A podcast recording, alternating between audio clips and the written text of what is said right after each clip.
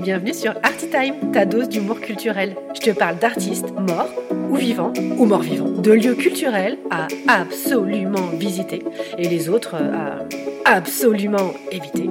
Je te fais des résumés des expositions si t'as la flemme d'y aller et que tu veux briller à la machine à café ou le dimanche midi chez ta belle-mère. Ne me remercie pas, c'est gratuit. Enfin, tu peux quand même lâcher un petit commentaire, hein, ça serait sympa.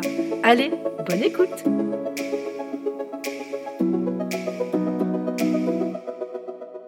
Coucou mes petits curieux, et merci d'avoir osé cliquer sur cet épisode spécial Noël. Alors ne vous attendez pas à ce que je chante du Maria Carey.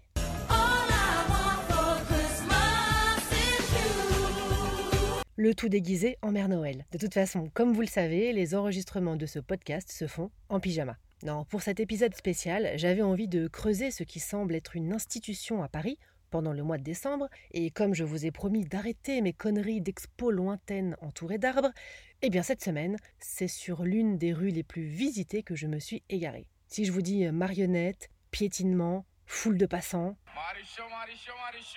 vous me répondez Les vitrines de Noël des grands magasins Absolument. Les toutes premières à avoir vu le jour en France ont été installées en 1909 au Bon Marché. Décidément, ce Bon Marché, quel trésor d'inventivité. Et quelques décennies plus tard, c'est la guerre entre les autres grands magasins pour disposer des plus belles, des plus illuminées vitrines. De celle qui fera le plus briller les yeux des enfants à la veille de Noël.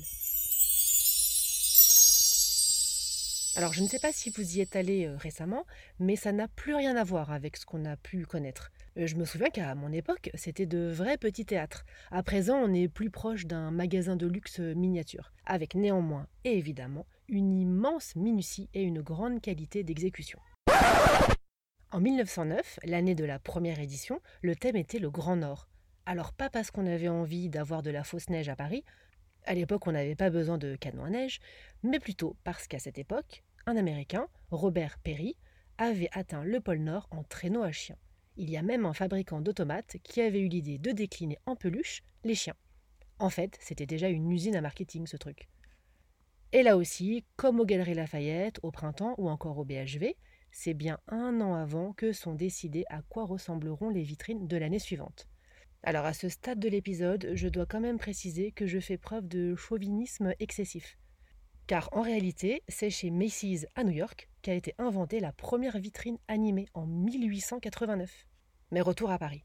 Alors il n'y a pas toujours eu que des marionnettes, nounours et autres escarpins loup-boutin dans les vitrines parisiennes.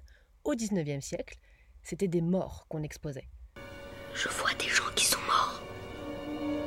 Oui, vraiment, des corps inanimés. Et c'est encore ce bon vieux Haussmann qui a eu cette merveilleuse idée. Il a créé la morgue de Paris en version euh, voyeur.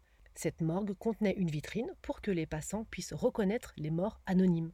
Et oui, à l'époque, pour faire le job de reconnaissance des corps, bah on n'avait pas encore nos experts.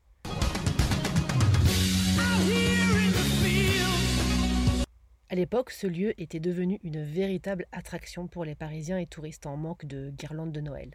Depuis, Paris s'est bien rattrapé et a définitivement gardé sa jolie appellation de ville lumière. Si vous écoutez cet épisode au moment de sa sortie, je vous souhaite de belles fêtes et j'aurai le plaisir de vous proposer de nouvelles doses d'humour culturel pour la deuxième saison en 2023. À bientôt mes petits curieux.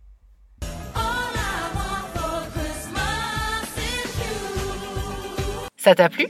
Laisse-moi un gentil commentaire, ça aidera mes amis les algorithmes à propulser ce podcast. Et parle-en autour de toi, à la machine à café, dans le métro. Bah tiens oui, si là t'es dans le métro, en ce moment, parle-en à ton voisin. Tu peux aussi lui parler de la page Instagram d'Artitime. Merci. Allez, bisous bisous.